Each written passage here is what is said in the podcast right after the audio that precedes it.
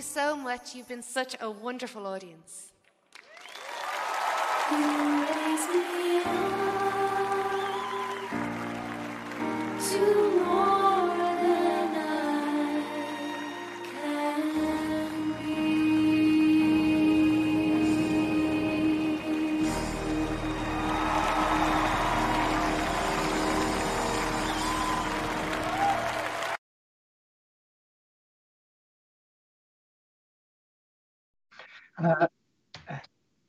观众朋友们好，战友们好，弟兄姐妹们好，欢迎大家又来到我们周六的这个盾牌节目。今天已经是三十九期了，是吧？呃，今天呢，我们要继续查考呃启示录的第三章，主要是还有差不多是倒数第二封书信，是写给这个 Philadelphia，就是菲拉铁非这个教会的这封信。这封信呢，跟这个在整个七封书信里边呢，应该算是一封，呃，神呢非常这个呃有些表扬啊，有些夸奖的这样的一封信。因为每封信或者七天教会每个教会都存在着不同的问题，神呢也做了不同的指责。但是在这封信里边呢，有很多事情呢值得我们今天来探讨。所以呢，在我们正式开始读这封学习这封书信之前呢，啊，先请雅鲁弟兄呢，呃，和一勾 G 还有呃嗯 ST 呢，跟我们观众朋友们先打个招呼好吗？然后呢，请雅鲁给我们做个开头的祷告。那有请雅鲁。好的，各位战友们、弟兄姊妹，呃，周六呃早上好啊！其他时区我们也问你问好。好的，我们希望今天能够再次呃聚集在主的名里，能够从圣灵得到呃新鲜的光照吧和说话。谢谢。好，ST。嗯，战友们好，啊，是很开心今天又一次来到我们的盾牌，我们一起来跟大家分享今天的。这一段的启示录。啊，今天来到我们的这一篇经节呢，其实啊也是一篇啊，我的理解哈，这个教会里面最好的一个光景，嗯，所以呢啊，今天呢应该是有新的一天，也希望我们接下来的说话呢能够啊蒙神的保守啊啊，感谢主，谢谢啊，一国际有钱，呃，对了，一国际还给我们做推流啊，很 辛苦，谢谢，呃，大家好。呃，非常高兴又和大家一起在盾牌节目里一起学习学习圣经，谢谢。好的，是的，还有啊，我想在这个请雅鲁来给我们做祷告之前呢，还想跟大家问候一声，因为今天是农历二十三，也就是在中国传统呢是小年了，所以呢也提前给大家问候一下，拜个年。小年呢，其实按照中国的传统来说，就已经开始过年了，所以呢，大家过年好。好，那么先请雅鲁跟我们做一个开头的祷告。好的，呃，我们来呃低头祷告，亲爱的阿爸天父啊，我们求你呃赐给我们天上隐藏的玛纳，也让我们赐给我们呃今天读经当用的恩典，呃借着你的呃呃，我们愿意借着你的圣灵来进一步的呃启示我们，引领我们，呃我们。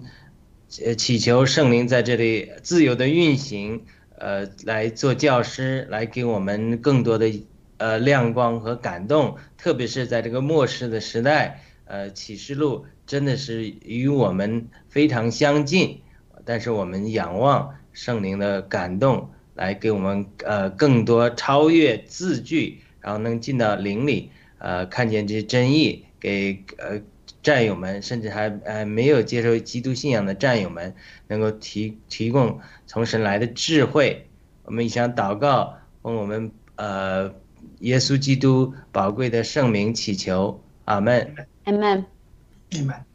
好，那么接下来我们就进入今天的第三章的七呃这封书信哈。那么先请那个雅鲁丁给我们读一下第一个部分。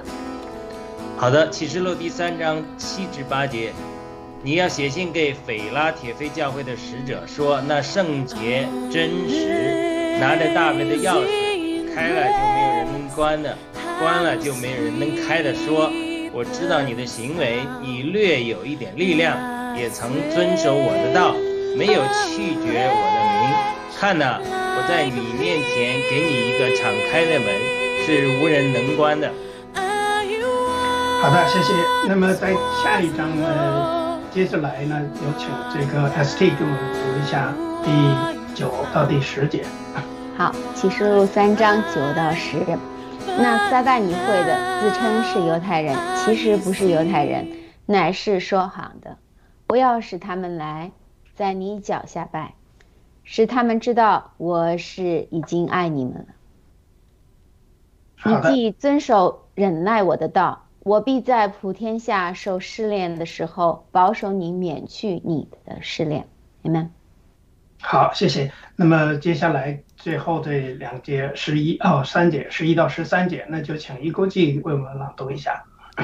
好的，十一，我必快来，你要持守你所有的，免得人夺去你的冠冕。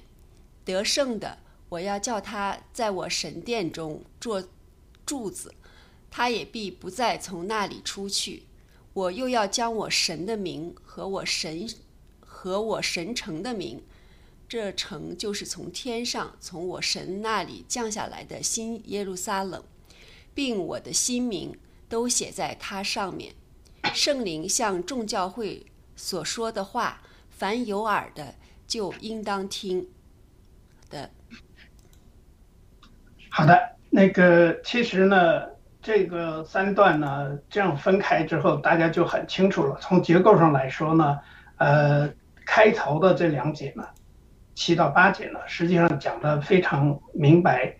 告诉的是对这个教会所说的，神直接说跟教会要做什么，就是说教会是什么样的光景。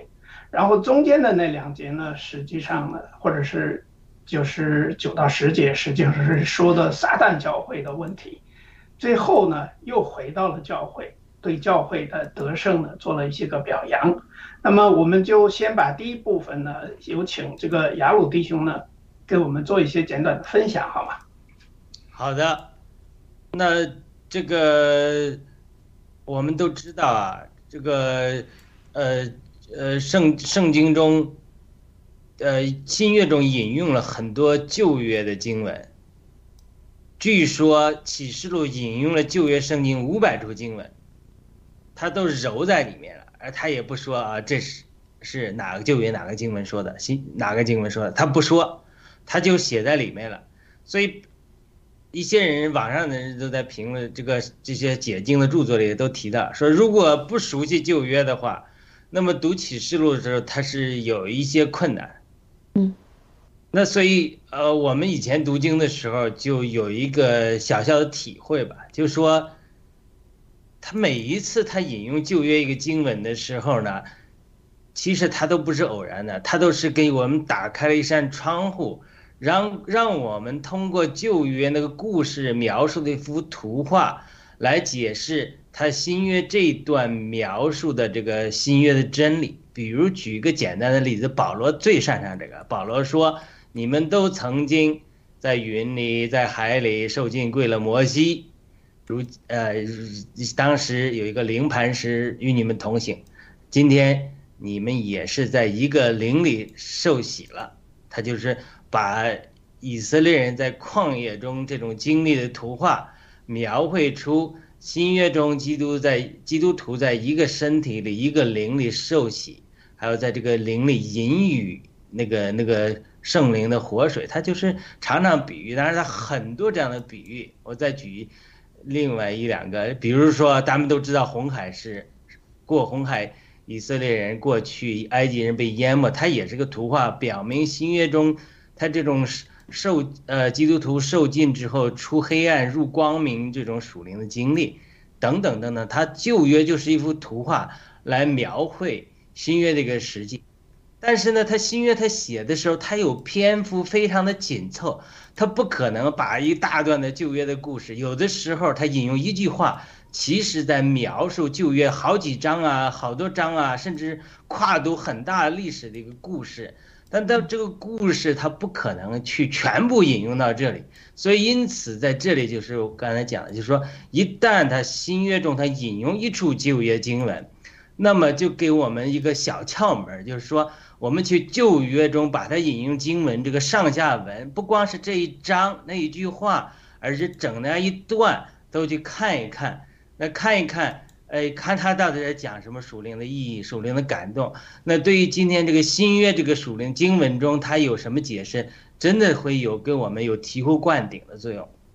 所以我们今天就在测试一下。他他这引用了个经文是什么？他说大卫拿大卫钥匙的，开了门就不没人能关，关了门就没人开。那这个经文就引用以赛亚书二十章二十二章二十二节，非常著名的一个经文。那里就是两个家子，一个是舍伯纳，神说你这个人没做好，所以我要把你赶出去。然后呢，另外一个新的家子叫以利亚敬，他说这个人我要引进来，要担当政权，然后所有的祝福都赐给他，等于是对旧约这个以利亚敬说的，说我要呃拿着大卫的钥匙，我给他开了门，就没有人能关，那关了门。呃，就没有人能开。这是以赛亚书二十二章这个背景，二十二章二十二节这个经文。那我们刚才讲的刚才那个原则，就是除了我们讲以赛亚二十二章这个经文是启示录这一段主耶稣开始他引用的这个旧约这个背景之外，那我们也看看整个以赛亚书的背景。我们知道以赛亚书是非常奇妙的一卷书，以赛亚书是六十六卷，圣经是六十六章，以赛亚这个三九二十七嘛，以赛亚前三十九章讲述的属灵经历都是和旧约相吻合的。那到后从四十章开始，后面呃三九二十七章又和新约的经历相吻合的，特别是三十九章开始到四十章就是一个转折点，那个转折点就引用了一个经文，就说的说那旷野呼唤者的声音，呃铺平主的道路，这就是以赛亚四十四十章讲的。那这个在主耶稣来临之前，施洗约翰一登场就引用以赛亚书四十章这个经文，说那个呼唤旷野者呼唤者的声音来了，就等于说以赛亚三九二七两部分就分别旧约和新约它的经历是相吻合的。所以呢，我看了一下这个整个以赛亚它这个纲要这边，那么从以赛亚十三章。开始就开始对列国审判，分别对巴比伦、亚述、腓力士、摩亚、大马色、埃及、古时就是古时就是也是埃及，到巴比伦，一直进行审判。亚拉伯到了一，这是一直到二十一章，到了二十二章就对呃耶路撒冷进行审判，到二十三章就对推罗进行审判。二十三章之后。对推罗审判完了之后，然后二十四章就开始讲，呃，对付神爱的以色列是以色列得复兴归回神，是基督同着万物的复兴，就是开始进入讲呃这个以赛亚的复兴了。我们知道以赛亚中有个非常复兴的经文，讲到说有一天万物复兴的时候，狮子要吃草如牛，对不对？他讲了这个以赛亚后面是讲复兴，所以他整个以赛亚书二十二章。提到这个，呃，大卫的钥匙这个背景，又是神对列国，包括对以色列这个审判之后，要带进万物的一个复兴，它是这样一个属灵背景，就整个它引用了以赛亚二十二章二十节的一个图画，但是我们必须对以赛亚有整体的认识，就以赛亚就是两部分，三十九章之前讲。旧约里的经历，二四十章之后讲与新约吻合的经历，而且在二十，呃，这个二章之后，二十三章就讲对推罗最后的审判之后，就开始带进万物的复兴。所以，如果把这个背景拿到我们刚才讲的这几个经文里来看，对我们今天有没有什么启示？我没有什么答案啊，我只是提出来。那么，菲拉铁菲的教会，呃。主开始就启示自己，他是圣洁真实，拿着大卫的钥匙，开了就没有人能关，关了就没有人能开的。我知道你的行为，你略有一点灵力力量，也曾遵守我的道，也没有弃绝我的名。看呐，我在你面前给你一个敞开的门，是无人能关的。所以这个，呃，就呃回到我们上次提到的说，如果。七个教会，它一第一方面它是七个不同时代的教会，第二个解释是七个教会是七一个同一个时代可能存在七个教会不同的光景。我上一次提到了，那有没有可能七个教会它在属灵的进程上，它这个生命进程上它也是不断递进的？上次我讲到，呃，别加摩讲到那里面生命的充满。然后以及呃上一次讲了这个呃萨迪的教会，它外面的行为要彰显出来。那么到了斐拉铁菲教会里，它是怎么样的个光景？呃，我们经历了审判之后，才能带进这个万物的复兴，让基督呃这个给我们，让基督在我们里面和在我们外面都给我们打开敞开的门呢？我。呃，先提出一个问题，再供大家思考和讨论。我个人感觉，他这个斐拉铁菲的教会，他再放在这里，他绝对呃不是偶然的。我觉得他在某一种程度上，真的是呃得到了神的这种呃这种恩典，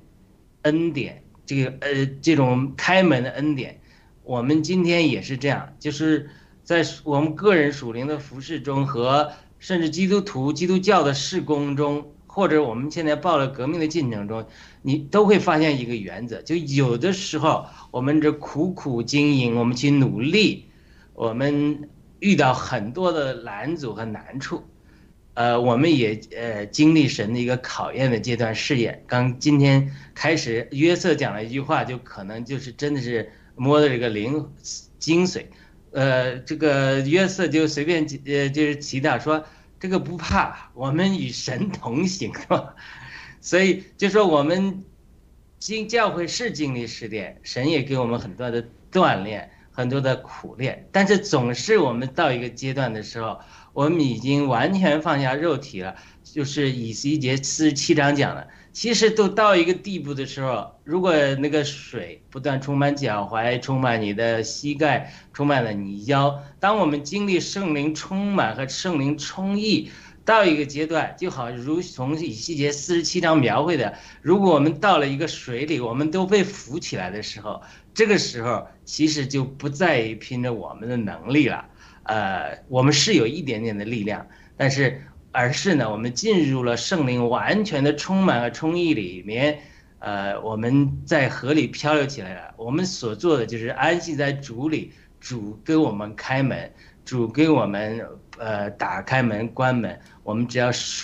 基督照着基督徒所说的，就是随灵而行，随着水流而漂就可以了，就是真正的。呃，属灵的征战，或者属灵的得胜，或者基督徒事工的突破，可能就是到斐拉帖菲这样的光景。其实不再，已经不再是我了，那是基督在我里面活着了，就是主在这个灵里带着我，我跟着圣灵的引领要要流。那是不是我需要就我就是完全随波逐流呢？也不是，我还是有一点能力，我还是可以调整一点的方向。但整体上来讲，我们是完全在。呃，顺从圣灵的引领，所以我感觉斐拉铁的教会还是在属灵上，他们又进一步了，就是进一步脱离自己，脱离自我，像雅各书中讲的一样，他完全脱离了己之后，这个人就是活在神的流中，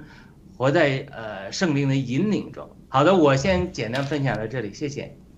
好的，谢谢。那么有请这个 ST 再就这一段经文再给我们分享一下。在 ST 出来之前呢，我想先说一下，就是说这里边呢有一个词，他说跟前那边的几封书信不一样了，就是那圣洁真是拿着大卫的钥匙，开了门就没人能关，关了就没人能开的说。就是说我们在前几封书信的时候呢，我们都会看到对神的描述，对耶稣的描述呢，跟这个是不一样。这里边他强调了一个是神是圣洁的，就是不同于魔鬼，不同于任何人，所以他是圣洁的。另外呢，他来这儿真的就是来审判的，所以他说他开了的门谁也关不上，他关上的门谁也不能开。他为什么要关上门呢？就是他在审判的时候，我们在这个启示录二十章的时候也说过，他在审判的时候是对那些分别出来的，要分别为圣。圣的就是圣的，圣者就是圣者，能够按照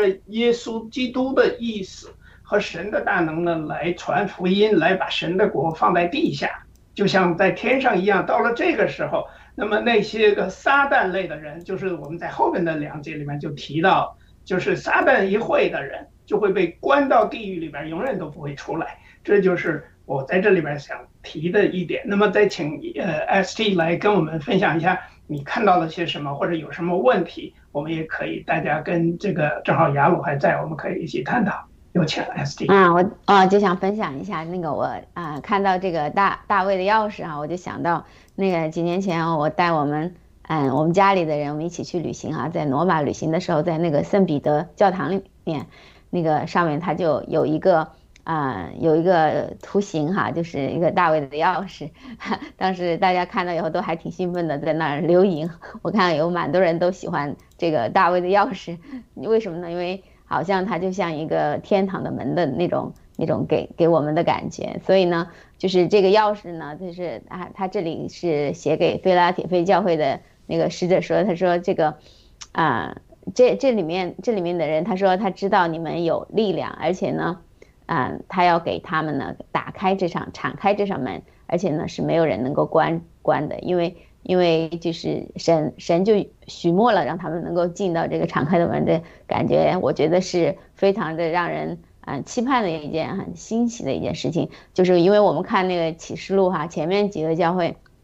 每一个教会呢，它都是有各有各的光景，各有各的问题。我记得啊，就是说啊，有一个教会竟然是他他是一直在啊受苦，但是呢，神还跟他说，他说你可能接下来还会有还会。还会就是说有这样的一个试炼和磨难，我当时还记得我我跟那个啊雅鲁还请教了，我说为什么就是说其实我们已经而且神已经他知道他做的挺好的了，为什么还要给他们那么多苦受呢？我我当时觉得嗯就是嗯在在想到就是说其实每一个就是经历的不管是是教会经历的光景还是我们自己的啊一个状态嗯都是都是时常时常有。有好有坏，就是这个时候，这个呢，菲拉铁会飞的这个教会呢，它就是，呃，有特别，嗯，让神蒙神喜悦的一些地方，而且呢，神神确实也爱他，他是给，并且给他敞开了门哈，让他没有人能够关上，就是说他们可以随随便的进入，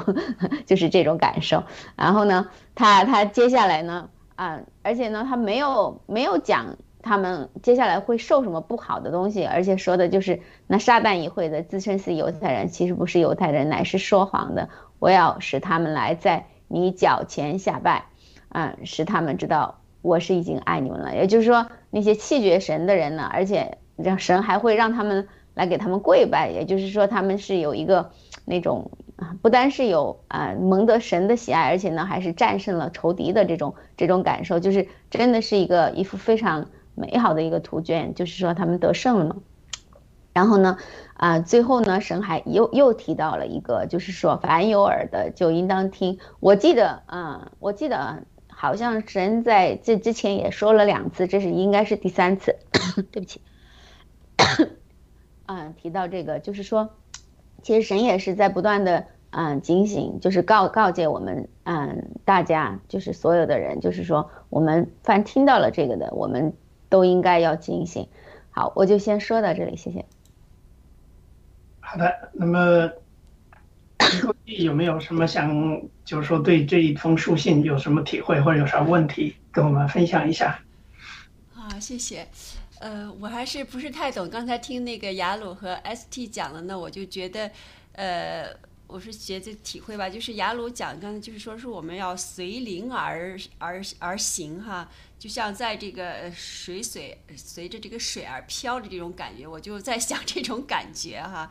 就是说是完全顺从这个圣灵的这个引领，就是我我想是不是就是说我们就是不断的在就是遵从这个圣经里所说的，也就是神所教导的去做的话，那我们的就是这种像就就类似于我们这种。灵感吧，就是我们在这个精神的世界里达到了那个那个那个精神境界以后，呃，是不是？我觉得所有的形式做事的时候也都会很顺利了，就是我的一点点感受啊，谢谢。好的，其实说的非常好啊。你知道，其实就是灵和呃肉肉体的这一个分别吧，因为你从这个撒旦一教来看的话，是呃，就是我们现在知道这个共产党。他就是撒旦教，对吧？因为他呢，就从马克思开始，他本来呢，马克思也是犹太人嘛，对不对？但是呢，他呢，现在在圣经里面已经明确的说了，他是犹太人，但是也不是犹太人，因为他完全违背了犹太人该做的事情，他就建立了这个叫做什么共产主义，而这个共产主义实际上就是魔鬼所代表的这个呃，代表魔鬼的这个邪灵，他说他是伟大、光荣、正确的党，那么。现在看来呢，从这个启示录这一封信里边说的很明确，那个真正圣洁、真实拿着大卫钥匙的这个真神，或者是是耶稣主耶稣基督，他又再次出现在来到这个世上的话，那就是第二次光临来审判的时候，就能够分别出来了。那么，对于我们真实的、真正的这些个基督徒，或者是有灵有肉。就是说，我们这些人呢，实际上呢，更多的呢，就是说，一个是像神灵，就是说，像圣灵在我们身上充满的同时呢，我们也以圣灵呢为我们的武器，来跟这些个魔鬼去抗争、去战斗。就像我们暴乱革命所做的一切，其实我们的目标很明确，就是要消灭共产党。把这个邪灵彻底抹掉。那这个时候，神和我们同在。所以，那个你你刚刚提到了灵和肉的这个问题，我的感觉哈，就是说实际上呢，我们呢更多的在后来的 focus，而不是肉身的一些问题，也就不是什么像呃魔鬼教所说的是啊，他什么都对，然后呢，你只要跟着共产党就什么都行了，你就不用担心任何事情。但是呢，按照这个启示录的说法呢，实际上。你还是要去有行为，所以我们在第八节的时候看到，我知道你的行为，你也略略有一点力量。其实对人来讲呢，就是说是就是我们这些人呢是有这个行为，而且在启示录这些书信里边，好多差不多每个信都提到了这个行为。我们所做的一切，神是知道的。那么神想要做的事情就是这样，所以在这看你有一点点力量，也曾经遵守我的，那么没有弃绝我的名，我就会给你敞开大门。我敞开了，就没有人能关上。这个时候就是魔鬼，对我们来说也无所谓，你不用害怕。就像我最开始刚才杨璐也说，就是不要惧怕魔鬼，因为共产党或者是共产邪灵。他现在呢，就是通过种种方式，一个是说他自己伟大、光荣、正确，我们所有的人都要听他的，然后要为他的这个什么世界所谓的世界大同来奋斗终生。首先，我们知道共产党从开始到现在快一百一百多年的时间了，他就是中国共产党哈。先别说欧洲的或者是苏联的，现在就说中国共产党，他从开始到现在一直。做的一件事，刚才 S D 说的特别好，就是在撒谎。他根本就没有过一句实话，他骗了所有的人。我们的上一代，我们这一代，包括我们现在的下一代，很多人都被共产党给欺骗了。那么这个时候，那神要做的就是公义的这种审判。你这些骗人的人、撒谎的人，就要把你关到地狱里去，而且关上了这个门，你就没有机会再开了。这是。我想在这里面稍微的补充一下哈，那么呃，对于刚才一钩记的这个呃看法，或者是大家的分析，呃，雅鲁弟兄还有没有什么补充的？好的，那就是我们呃就是在在看启示录它这个结构，我们之前第一次启示录概览的时候提到了，就是说当时我们不是提到了说启示录十二章是一个转折点，启示录十二章是呃富人生了个男孩子。然后就开始了启示录三年半最后的大灾难。它为什么是个转折点？因为保罗明确跟哥林多的信徒说：“岂不知你们教会，你们不知道你们干什么的？你们将来要审判天使的。”所以就是神在启示录所做的就是一个核心，就是让教会成熟为基督的心腹。到十九章的时候，与他有婚宴，带进国度时代的来临。另外一个主题就是。教会不光是心腹啊，他是战士啊。他一旦成熟了，他就可以与基督一同作王，就审判撒旦，然后结束撒旦的命运。所以整个十二章就是个转折点。那十二章这个男孩子诞生，基他到一个呃非常重要的作用，就是他一看，他说这基不行了。这撒旦说这基督都基基督教的这个教会快成熟了，这心腹都快产生了，还产生了得胜者了。我们没几天好日子过了，那不采取大逼迫怎么能行呢？所以就极其愤怒，来逼迫龙，来逼迫富人呐，富人逃到旷野啊，养活三年半啊，又生了男孩，男孩子被提到，呃，主的宝座那里啊，等等这些事情，然后就再发生，一直两派势力不断积累，呃，自己的力量角力，好像两列列车一样，都呃飞速的。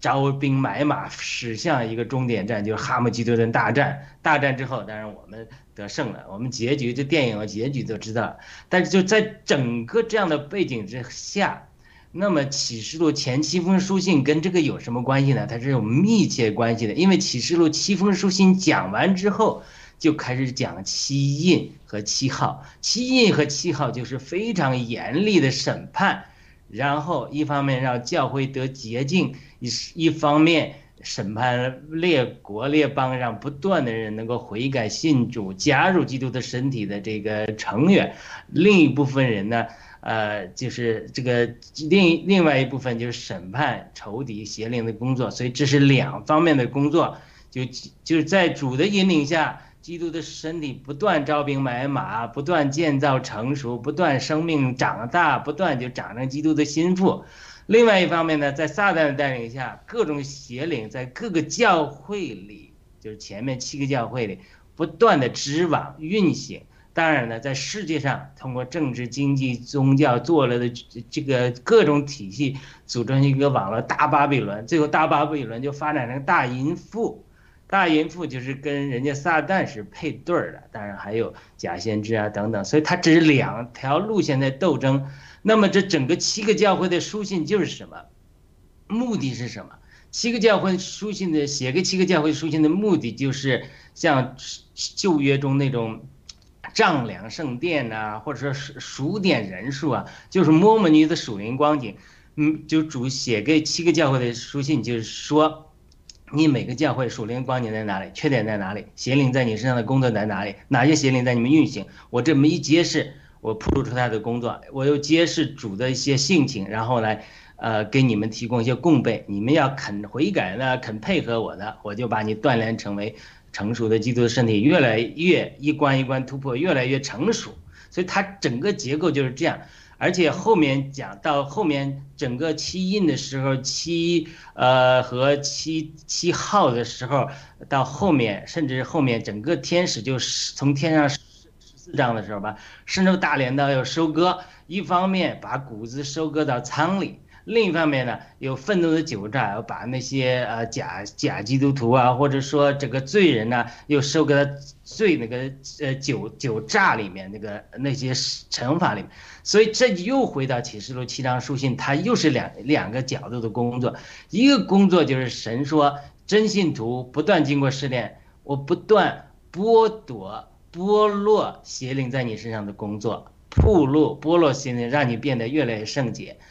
这是这是所以这这是启示录七章书信的一个基本的呃逻辑，所以每一张书信就是神对他这个教会和对普世教会告诉说，你这是里面哪里有邪灵在你身上的织的网，哪些人被他们欺骗了，我现在给你铺露出来，给你呃点名出来，我也讲明我自己是哪方面的供备来供应你，你肯配合的。那你就是咱们就都能够往前进步。你不肯配合呢，那当然有更进一步的管教。所以七个教会等于是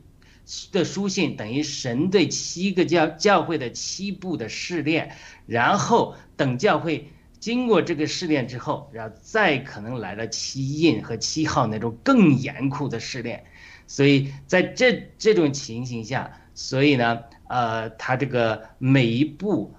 神做了之后，都有教会都有各方面成熟成熟的这个地方，所所以呢，那么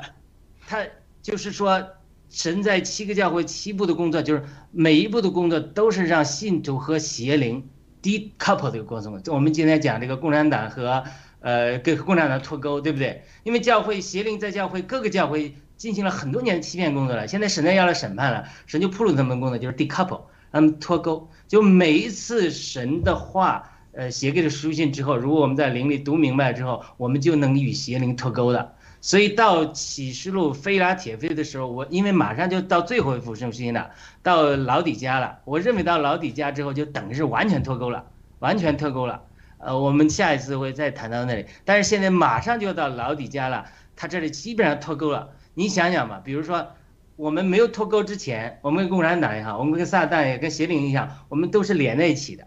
当撒旦一谈会堂的人，他跟你拜鞠躬的时候怎么鞠躬？你们都连在一起，你鞠躬不是他也鞠躬了吗？他鞠躬你也鞠躬了吗？他现在之所以说哦，我要让撒旦一会的人能跟你鞠躬，那说明你跟他脱离了吧？你有一定的距离了吧？所以他这里，他这里就是说。这个斐拉铁会真的不不一般，因为弗拉布铁会教会的，就是说我们已经与邪灵的工作相当脱离了，神相当的剥离了邪灵在教会中的那种缠着网一样或者马一样的工作，缠那个马一样的工作，你现在在这里，你看似你稍有点能力，但是呢，因为你跟他脱钩了，脱钩之后，神就可以让他向你下拜，向你下拜的是什么？就是咱们讲的启示录的主题，就是教会要审判邪灵，虽然。还没有到最后完全对他们的审判，让他们放完火狐里。但是在启示录菲拉铁菲的教会，我们看到一点雏形，就是说 这些撒旦议会的人能给你下拜了。对，这个这个不简单啊，这个就会让我们约约瑟圣经中约瑟的梦的弟兄们向他下拜啊，或者怎么样，都是不是偶然的，这都是呃神在这描绘的一幅属灵的图画，就是我们生命成长，邪灵在我们的身上越来越脱离的时候，我们就能进入到与主同坐宝座、同坐王的这个生命的光景里，其在这样的生命的光景里，我们神一方面消极的，一方面就是撒旦。向我们叩拜，另外积极的方面呢，我们出去就到处都有神的 favor，到处都是敞开的门。因为什么？因为我们与基督同往，基督是王，基督身上有神的 favor 恩高，所以我们去哪里之后，神就给我们敞开门。为什么我们在施工的时候，服侍神的时候，多年我自己的体会没有敞开的门？因为我身上有肉体邪灵的工作。如果神不把我对付到炼金那个地步，我与神是一之后。我里面满了肉体，满了邪灵，满了人的骄傲。我出去到处都给我开门，那那就坏坏坏了，大坏了。我记得有个人讲说，呃，医治施工中，如果我们祷告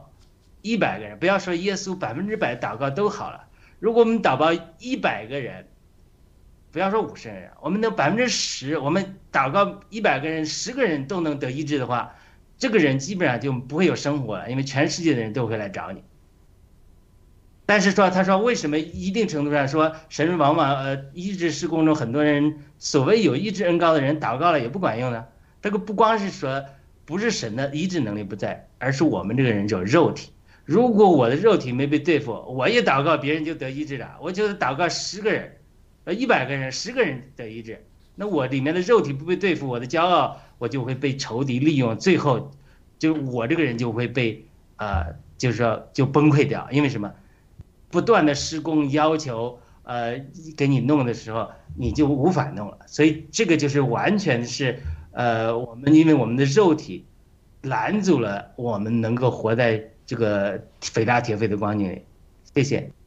好的，是啊，你刚才说的很有意思啊。其实杨，你说就是关于这个施工啊，关于这个祷告的事儿。我们知道文贵先生每天都在为我们所有的暴力革命的战友，为全球、全世界的人不断的祷告。但是呢，你会发现有很多不知道是什么人，他自己也说他是战友，然后一天给他发几千条信息。这种情况的话，会不会就是这样的一些语言？我都怀疑是不是也是魔鬼一派的。但是呢，我只能是怀疑哈，我没有根据。但是我这里边有一个问题啊，就是说大家看一下，在第八节，就是第一张 PPT 里的第八节呢，他说到了这个遵守呃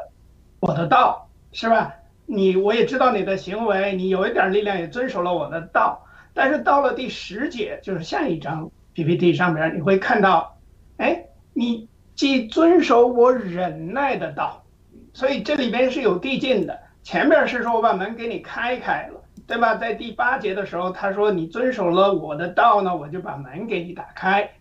呃，而且不没人能关上。到了第十节，他说你既遵守我忍耐的道，我必在普天下人都受试炼的时候保守你，免去你的试炼。我们知道在那个施美达的那封信里边说你要练试炼十天。但是在这封信里面呢，却对这个菲拉达菲拉菲拉铁菲拉铁菲教会的人说：说你们呢忍到了，就是忍了我的事，就是说你们遵守了我的道，还有遵守了我忍耐的道。那我想问一下，就是几位对这个忍耐是怎么看的呢？为什么这里边说你遵守了这个忍耐的道，那就啊，就就你就不用去受那个那个试炼之苦了？而且你你免去了被试炼这段，嗯，那个谁，ST 能帮我们解释一下你的想法吗？哎，其实那个约瑟，刚刚你提的这个问题呢，其实我也是，呃，也是想提这样的一个问题。然后我的理解呢，我觉得这个神说忍耐的道哈，因为嗯，这个嗯，其实有有好多的金节啊，我我刚刚也是。嗯，在想，嗯，好多经节其实也都说到忍忍耐，我就在想主主到底让我们做什么样一个忍耐的道？我的我的理解呢是，他他这里啊有有一些经节里面提到了啊，比如说在雅各书里面，他就提到他弟兄们呢，你们要忍耐，嗯，直到主来。就像农夫在忍耐等候的出产的出产的时候一样，大概是这么说的。也就是说，我的理解就是说，他这个忍耐其实就是一个啊，我们经常说到的一个坚持，一个持守，一个一个就是说，你要你你要。就像就像文贵先生说的，你要坚持最后二十秒，就是啊，或者是最后的三秒，就是说你要坚持到那个时候啊，你就能够得到你的想要的结果。但如果是你坚持不到那个时候，你你前面的一切都付诸付诸于东流，呃，付诸于流水了。就像这里啊，其实主耶稣也是反复的强调，啊，你要坚持我的道，我我在啊，其实是提前给你许诺了，你如果坚持了，嗯。在普天下受试炼的时候，我就免去你的试炼。我我我马上就要来了，你继续的坚持，免得别人抢了你的桂冠。我觉得这个真的有点那个苦口婆心的跟他说，你看你要坚持住啊，你做的不错，你继续坚持，基本上是这么一个意思啊。按照我的理解，就是说我的理解，这个啊，人类的道也是这样，就是说你你最后把这一段时间坚持，你前面都不错，最后坚持下去啊，你就你就是啊。就是得到了，就是做的，就是一直来说，你就保持了你的初心吧，保持了你啊为什么要追寻神，为什么要做这些事情的的原因，就是很多时候我们其实啊联系到我们自己哈，我就 稍微多说两句，就是嗯，就是很多时候我们在做一个事情的时候，我们嗯最开刚刚开始的时候，我们都是有信心的，而且呢都是坚坚定的，而且觉得。啊，我们判断力是正确的，肯定是是没问题的。但是很多时候在做的时候，就会遇到一些挫折或者是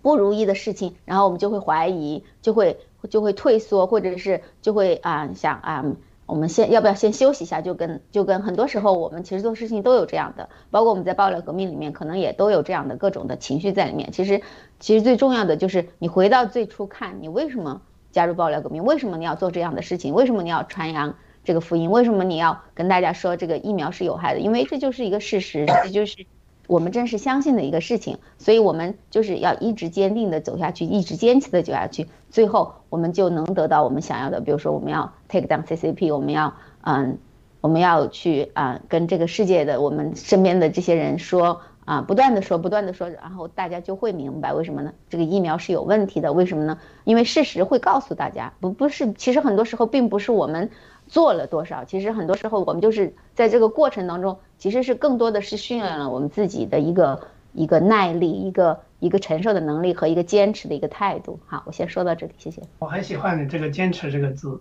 为什么要坚持呢？其实就是不断的去做事情。也就是说，这个复书信第八节的时候，他说：“我知道你们的行为。”而且在这七封书信，很每一封书信差不多都有这样的话：“我知道你们的行为，就知道你们都做了什么事。”所以这里边遵守我忍耐的道理，刚才说的就是这个忍耐是坚持。但是坚持干嘛？其实坚持去抗争，坚持去做事情，有行为。那我想请问一下一勾记，你对这个？呃，遵守我忍耐的道，就不用不用遭受普天下人都会受试炼的这个，呃，你你怎么看呢？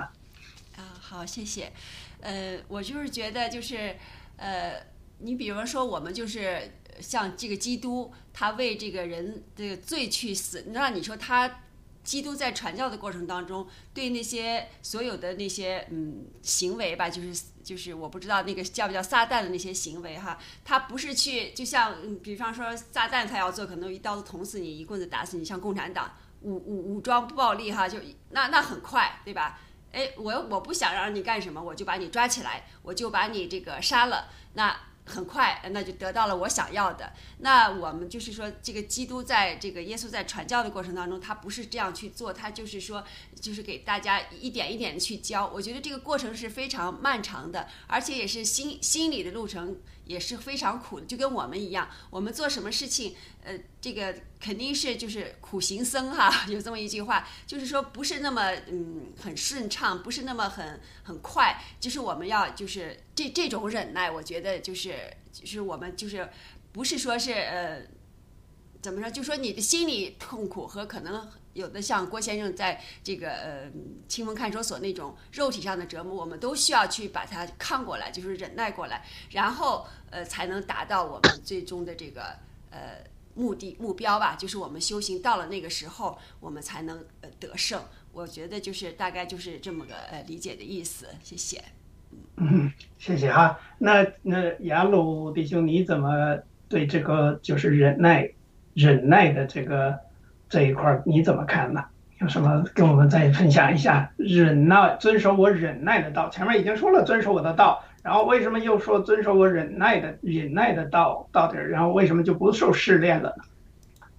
这个是阶段性的训练，我上次提过了，就是整个启示录它是一个阶段一个阶段的，就像打游戏一样。你这一关没有学好这个功课，到下一关的时候，这个试炼就是这个就是坐过山车一样。像我带小孩去迪士尼，开始坐那个小型过山车，呼呼呼这样轻轻转。他慢慢练了之后，他胆儿大了之后，他坐那个 Space Mountain，哎呀，我坐上去我都受不了。不仅仅这样转，还往回倒，还晃。哎呀，我这再也不坐了，我受不了，真的受不了。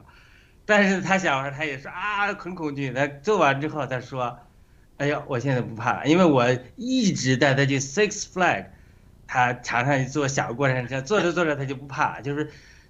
因为你最开始就这个阶段性训练的时候，我们人就是这样，往往不满足于神给我们安排的现有的环境，非想要改变现有的环境，然后走到下一个阶段。因为你没学好现在的功课，到下一个环境的时候你受不了。就说，如果我们通过这个阶段性的角度来看问题的话，在这个阶段中，我们必须学好自己的个内功。我记得看《少年张三丰》电影的时候就是这样。他带我上了一次学，学了几天没没学好，他就说我不行，我必须出去打抱不平。结果出去没学好，被人打了个半死，又回来又继续练。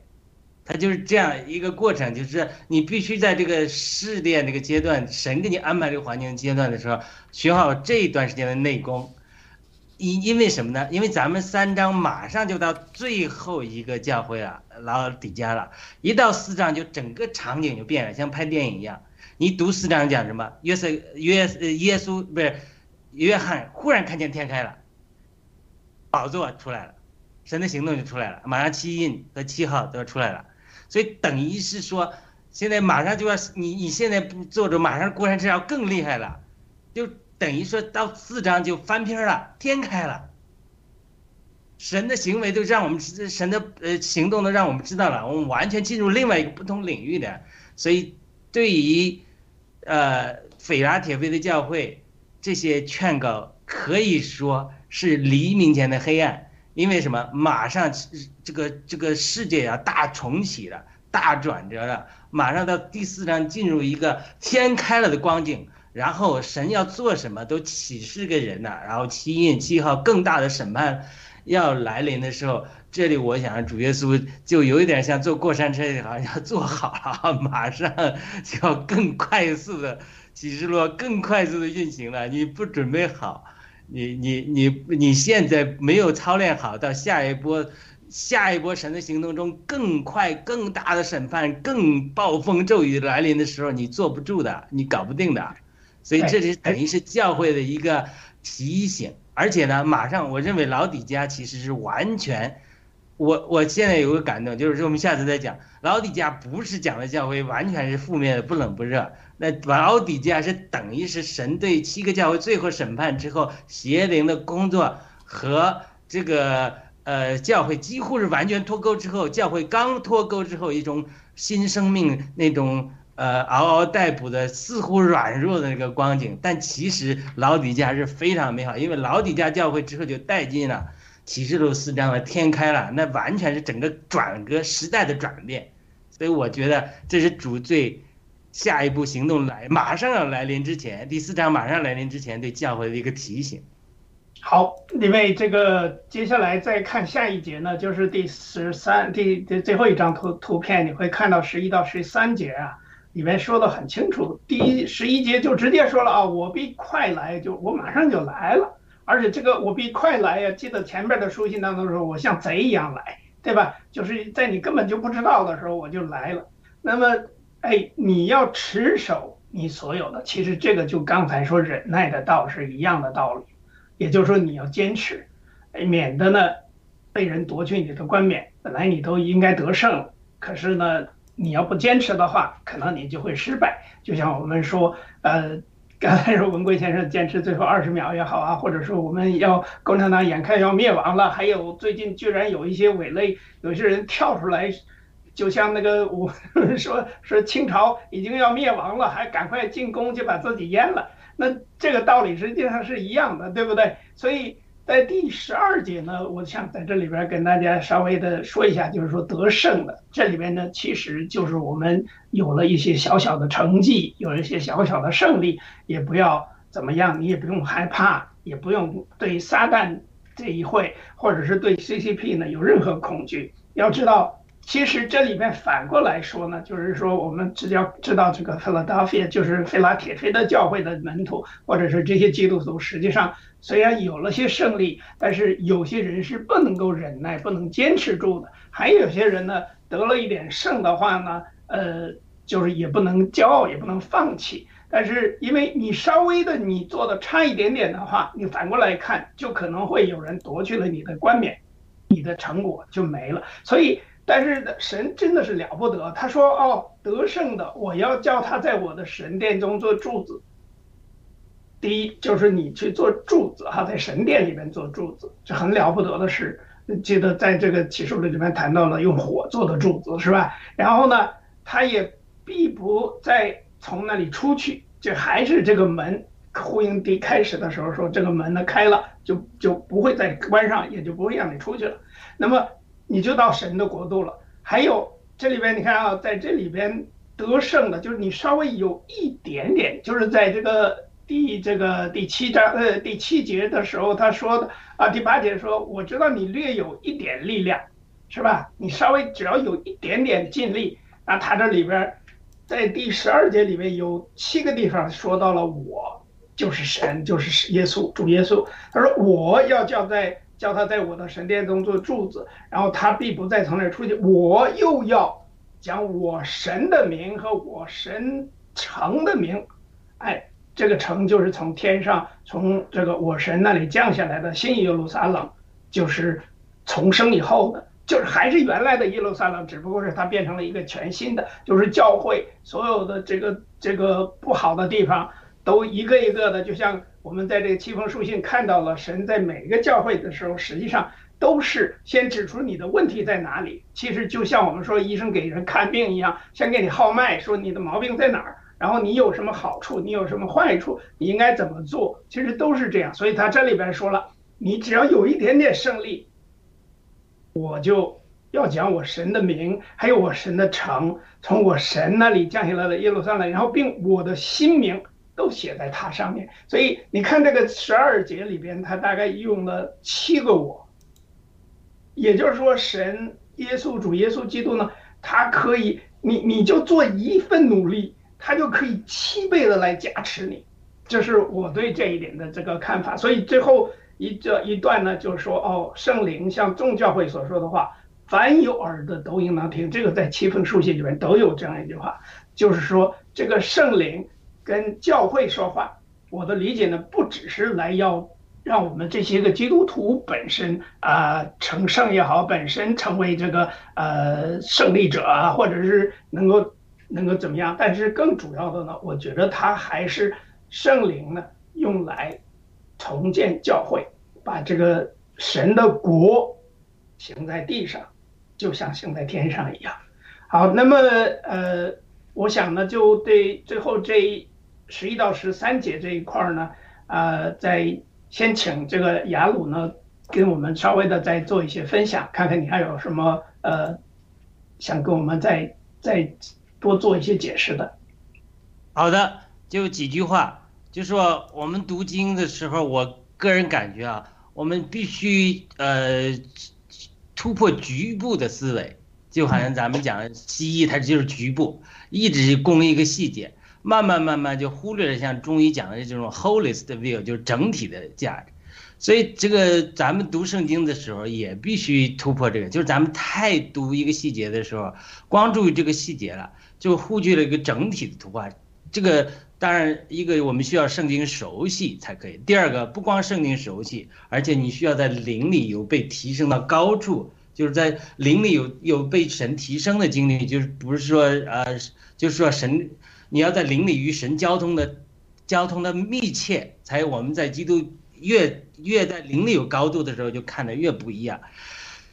为什么我这里讲中医呢？因为全息理论就是咱们在脚上也好，都有全身的穴位，或者肚腹子上全身的穴位，耳朵上全身的穴位，它都是这样。因为教会就是一个雏形，就是新耶路撒冷一个雏形，就整个神做工的一个雏形。神先审判他的家，审判是从审判家开始。那对七个教会的审判，他一定会见到一个新耶路撒冷的雏形。所以整个。启示录写给七个教会的书信和对七个教会对付完了之后，他不是新耶路撒冷啊，但他也是。一定是在启示录整个所做的一个雏形出来了，就是说，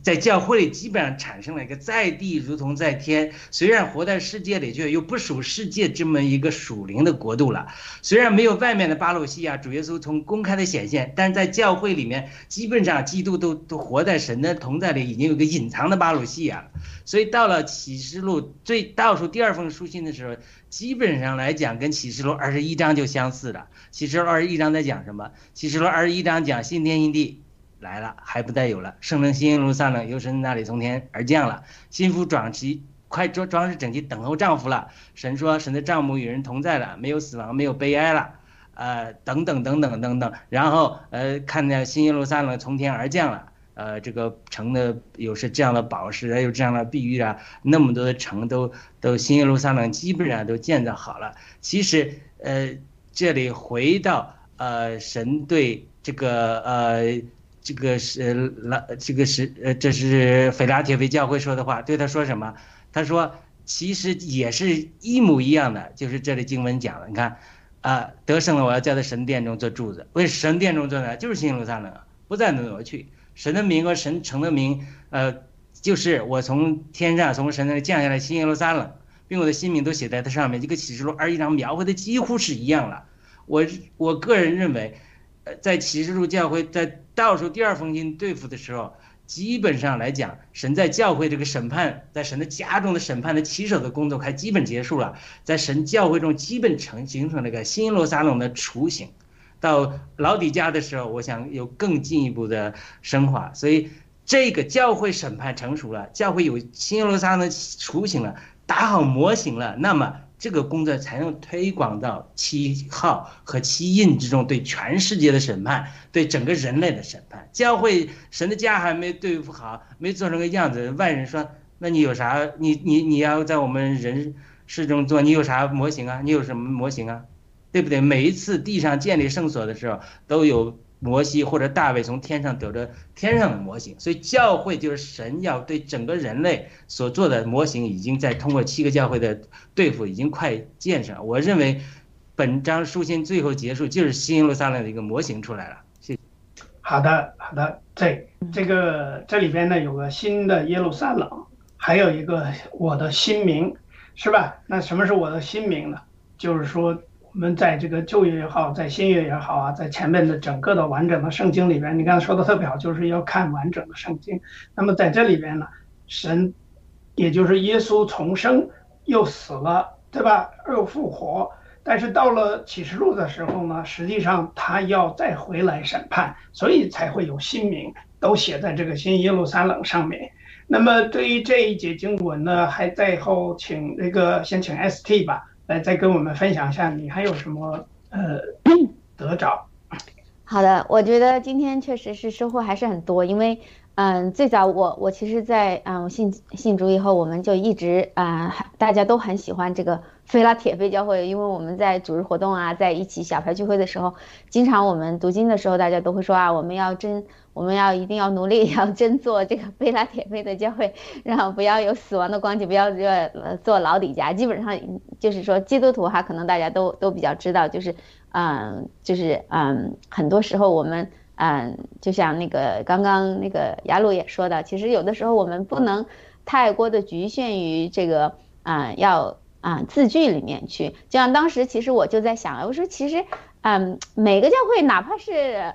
以弗所呀，其他教会，我说不都有得胜者吗？只要是得胜者，不都挺好的吗？但今天我觉得我又看到一些不一样的东西，就是说，我觉得他他他其实，嗯。前面的应许都有的，有的人比如说有的得胜了以后，神说就把生命的果子给你吃啊，有的还给星辰，有的还给冠冕，啊，有的呢就是说我认你的名，就是神有各种许诺，每个得胜的都不一样。这个撒拉铁菲的教会以前我也困惑说，得胜了以后成为一个柱子。那不如得冠冕好，还不如什么有永恒的生命好，还不如有星辰好，还不如神认我的名字，我做他儿子都好呀。我有时候会在想，那这个得胜的才做一个柱子，有时候就是有的时候我们忍不住就会，我忍的有的时候我会忍不住去。嗯，就陷入这个字句里面，就想到这样。那我觉得有时时候啊，就像刚才那个雅鲁也提醒我，他啊提醒我，就是说我们在读经的时候，其实要看到整整幅的画面，就是说神他到底是要告诉我们。其实因为呃很多，比如说神学家或者是信主的人也都说，神的每一个字、每个句它都是有意思的，并不是嗯毫无意义的。就像这里，其实启示录那么难，大家都觉得最最难的一个章节，然后神。给每个教会都有不同的应许，每个教会它是一个什么样的关系？为什么他有的人有的教会他说得胜了以后给给你嗯嗯你可以做柱子，就像这个菲拉铁菲哈，有的神说啊我就给你生命的果子，有的他有神又给他。其实我觉得现在我的理解就是，其实就是所有的其实都是我们应该要得着的，所有的都是我们要经历的一个过程，所有的都是我们。一个生命的成熟的一个展现啊！现在是我今天体会到的啊，谢谢啊！我先分享到这里。太好了，那有请一钩记，你有什么要跟我们分享的？啊，谢谢，真的我也觉得也是，嗯，学习了不少。这个，嗯，像这个雅鲁刚才讲说，是我们，嗯，在这个过程当中是每一个阶段。就是比方说我们的坚持呀，我们的忍耐都是一个一个的阶段。那我们就是像上上台阶一样，可能是呃一点一点的修，修到那个那个程度。但是最后我们能得到什么？因为我不是特别那个什么，就是我就觉得呃一开始吧，我就觉得我们就是说，不管就是我们每个人都应该有那种怜悯之心哈，就是我们就是能分出来什么是。呃，善的什么是恶的？那么我们就去修这个善的这个，在这个呃过程当中呢，就是我怎么讲？就是大家都是都都变成这样的以后呢，那我们的这个就是地上的这个就是国土吧，就像天上一样哈，就是大家就是像一一个就是那种非常美好的那种家园。所以说，我们就我觉得就是在这个这是一个修行的过程。还有一个，我就认为就是那就是又有那种撒撒旦，那我那个呃。雅鲁讲说是，嗯，这个撒旦也可以跪拜嘛。但是我我们在这个过程当中是是让撒旦他自己心里也也住进去了这个，呃，这个就是就是我们耶稣这个神的这个这个这个东西呢？还是如果他不住进去的时候，他是受到审判下地狱呢？我就是想，就比方说就是在我们日。当中，比方说这个人，我们认为他像习大大，就是他很坏，但是我们能感化他呢，还是最后感化不了他，让他去审判他呢？其实我觉得我这里有一点点疑问，到时候可以下一次讲哈。好，谢谢。好的，是啊，其实这个一个记说的特别好啊。其实有的时候我们就从一一个是读圣经的时候，因为圣经是神的话，要读读明白的话，真的要下一番功夫，从头到尾的好好的去读。这个呢，就像刚刚新出生的婴儿要吃奶一样，你要去吃奶，要是好好的，就是给你什么营养，你就接受什么。但是呢，这过了一段时间，你总是要吃点粗粮，对不对？让你的胃呢，呃，能够接受一些新的东西，能够去面对一些个磨难，然后你才能真正的成为一个男子汉或者是女汉子，能够站起来去为神的国而去抗争，去做事情。去有行为，而不是就是待在家里一直读圣经，你就读到死也还是一个啥也不是。我跟你说，如果从头到尾就天天读圣经，有的有一个教派就是这样啊，把自己关在山顶洞上，然后从头到尾的就每天就是读经读经，以为读了经就没有什么事情。但是你想，魔鬼从这个我们的始祖亚当被创造出来的时候，那魔鬼就一直在，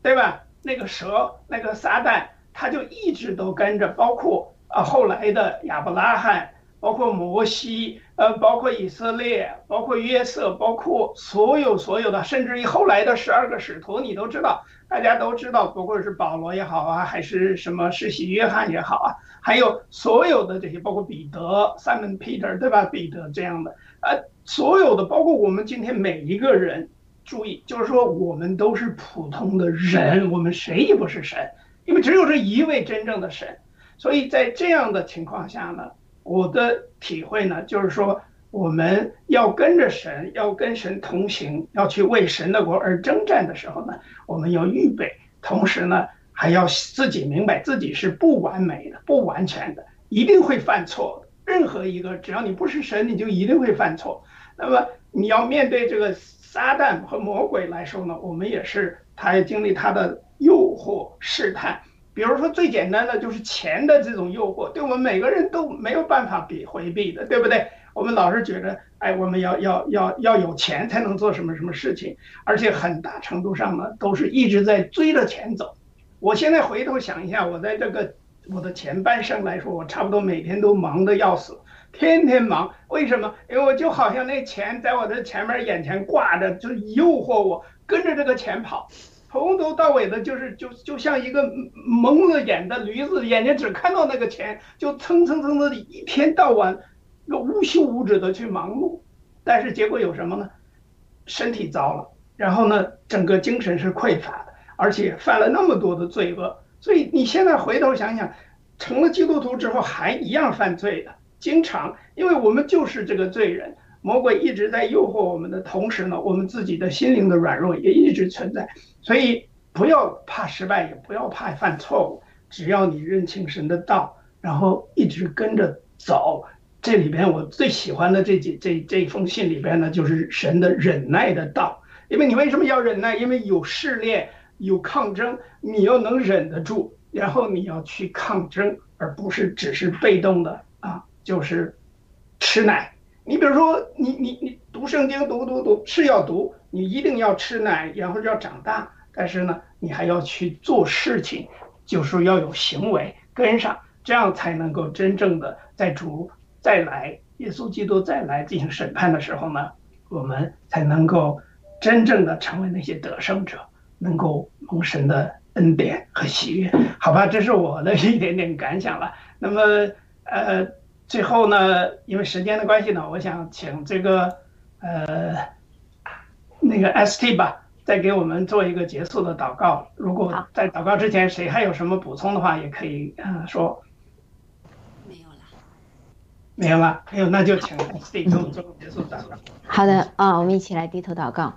呃，我们在天上的父，我们感谢你，感谢你今天给我们带来所有的话语和亮光，也请你保守我们所有的弟兄姊妹，我们所有的嗯爆料革命的战友们，嗯，保守我们，嗯，一切都嗯在你的旨意里面，愿我们嗯真的是能够都联合联合在你的啊联合在一起，嗯，能够更多的彰显你，嗯，主要是我们爱你，我们把一切都放到你的手里，嗯。愿你嗯不断的光照我们，愿我们做这地上的盐和光，嗯，感谢赞美你，